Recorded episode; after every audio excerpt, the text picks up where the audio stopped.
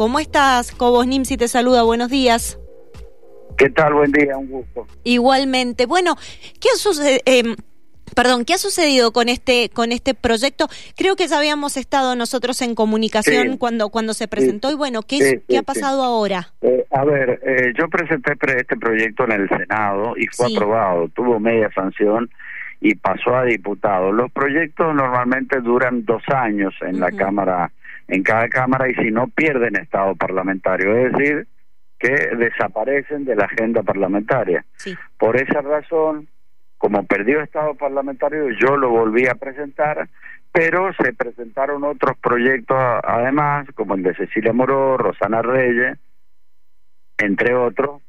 Entonces, bueno, nos llamamos y dijimos compatibilicemos, compatibilicemos, se tomó como base el proyecto que venía del Senado eh, y que había perdido estado parlamentario y se fueron realizando algunas modificaciones que fueron que fuimos consensuando y lo cierto es que el día de ayer las tres comisiones, porque cuando entra un proyecto es derivado según la temática a las comisiones afines, bueno, las tres comisiones, que es legislación general, familia y justicia de asuntos penales, bueno, eh, se le dio dictamen, es decir, que ya se han unificado los proyectos, eh, se ha enriquecido el proyecto original que venía de, o que vino del Senado, y eh, de esta manera ya está en condiciones de ser abordado en, en alguna sesión a convenir, eh, que bueno, trataremos sea en, en la próxima que, que se convoque eh, para la Cámara de Diputados qué, qué, importante eh, ponerse de acuerdo entre los colores, los distintos colores políticos para tratar no solo este tema, sino todos. Digo, y en, en este caso en, en particular que tuvo que ver con el registro de deudores alimentarios, como que hay ideas, proyectos eh, que sí pueden tratarse eh, más allá si hablamos de oficialismo y oposición. Sin duda. Bueno, la ley de etiquetado fue también un, un ejemplo de de, consenso y de acuerdo, ¿no? Lo que pasa que, bueno, está tan tensionada la política eh, que, que a veces esto parece lejano, pero lo cierto es que es en el Congreso donde justamente debemos tratar de hacer todo el esfuerzo para consensuar política. Y en este caso eh, es una, una problemática muy grande porque las estadísticas demuestran que de los acuerdos que hay por cuota alimentaria, siete de cada diez se incumplen lo cual perjudica generalmente a la mujer, que es la que tiene a cargo a sus hijos, afecta una correcta educación y dignidad y, salud a los chicos. Y bueno, eh, en, este, en este sentido, nosotros hemos entendido que este registro no solo es a fines estadísticos, sino que para sacar el carnet conductor, para abrir una cuenta bancaria, para realizar una transferencia de propiedad, para sacar un pasaporte, para salir del país, no tiene que estar en ese registro.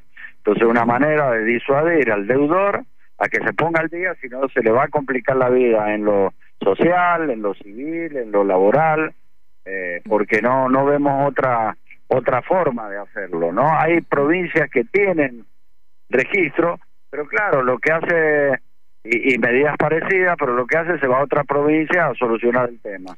O permanece en negro como suele suceder para no justificar para justificar así el poco ingreso y decir que no puede pagar la cuota alimentaria. Bueno, mijito, si debes plata y más para el alimento de tu hijo, hacer lo que tengas que hacer para para ponerte al día, ¿no?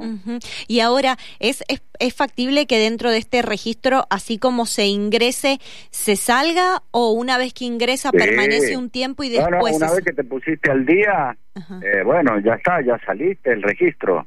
Esto tiene obviamente una regulación judicial.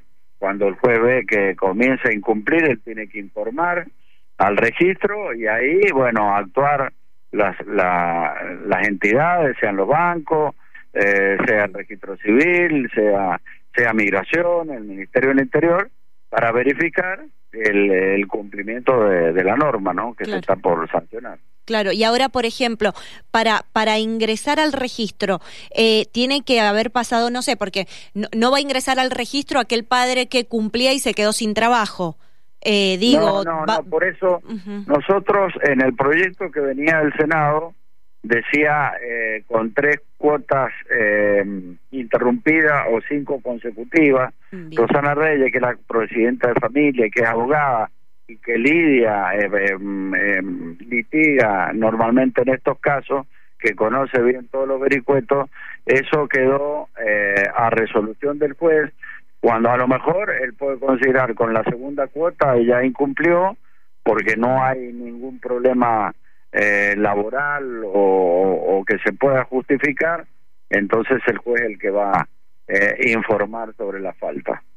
perfecto, perfecto. Eh, bueno, queríamos conocer qué, qué, era lo que había lo que había pasado con este con este proyecto del registro. Esperemos que se trate realmente pronto para que no vuelva a suceder lo mismo, que caiga y que después haya que presentar otro, hacer unificaciones. Es una, lástima. Yo lo yo lo decía ayer. Mira, cuesta muchísimo consensuar una ley en una cámara, un proyecto y una vez que tuvo media sanción y aún eh, eh, con una minimidad, bueno, la otra cámara tienen otra agenda, no se da la prioridad, así que nos cuesta mucho insistir. Yo a su vez estoy insistiendo con dos proyectos que también perdieron estado parlamentario, que salieron del Senado, como seguridad de presas, como pensión a, a los chicos cuando tienen 25 años, hasta 25 años y cuando están estudiando por la universidad, es adecuar eh, al registro, al Código Civil, pero bueno, eh, es algo que, que nos debemos en cada Cámara de ver cómo reglamentamos el tratamiento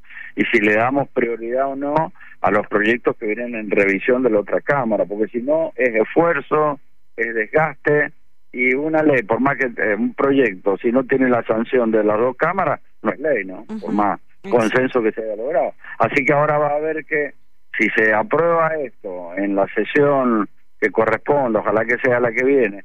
Y después tendremos que seguir de cerca a ver qué es lo que ocurre en el Senado. No vaya a ser que después duerma de nuevo cuando se le dé media sanción como pasó en diputada. Bien, bien, bueno. Eh, Cobo, sabemos que está, que, que, tiene una agenda completa para esta jornada, pero bueno, le quiero preguntar un poquito, dos preguntitas nada más a nivel político. Hoy aumentó nuevamente la, la nafta, ustedes desde diputados ya le dieron media sanción a, al presupuesto. Eh, ¿Tiene noción de qué es lo que va a pasar en el en el Senado también con la pauta con la pauta de gastos y con el respecto al tema de la nafta? ¿Cómo ve la situación? Eh, sé, que, sé que estaba la oposición eh, pidiendo la presencia de Sergio Massa en el en el en el Senado y la de otro funcionario. Creo que el discurso eh, por lo menos del viceministro apunta a reducir el déficit fiscal como medida estructural para bajar la la inflación y creo que a lo largo, no sé, en el momento oportuno tenemos que unificar el tipo de cambio, ¿no? Habrá que ver primero si ordenamos más un poco la economía, pero lo cierto es que no tenemos no podemos tener un, un, un tipo de dólar para cada actividad o para cada sector un dólar para exportar de la soja, otro dólar para exportar de otros productos, dólares de importación a 2.90, el dólar turista para los que vienen también, el dólar de cople. La verdad es un desorden eh, financiero y cambiario que desalienta cualquier inversión, porque ¿qué, ¿qué análisis puede hacer cualquier inversor que quiere invertir acá a largo plazo si las variables macroeconómicas que que puede contar para una evaluación de proyecto están totalmente desvirtuadas, desordenadas, desquiciadas, diría yo. Así que bueno, por ahí pasa. Dentro de todo el presupuesto se ajusta a las pautas del Fondo Monetario, con lo cual muestra un eventual grado de cumplimiento. Pero bueno, por eso nosotros acompañamos en, en general y votamos algunos artículos en particular que son anexados y que no deben ser tratados en el presupuesto porque no no corresponde. La ley de administración financiera lo prohíbe, es decir, prohíbe la modificación de leyes eh, generales, estructurales, solo autoriza eh, artículos que duran transitoriamente, porque el presupuesto por un año, ¿no?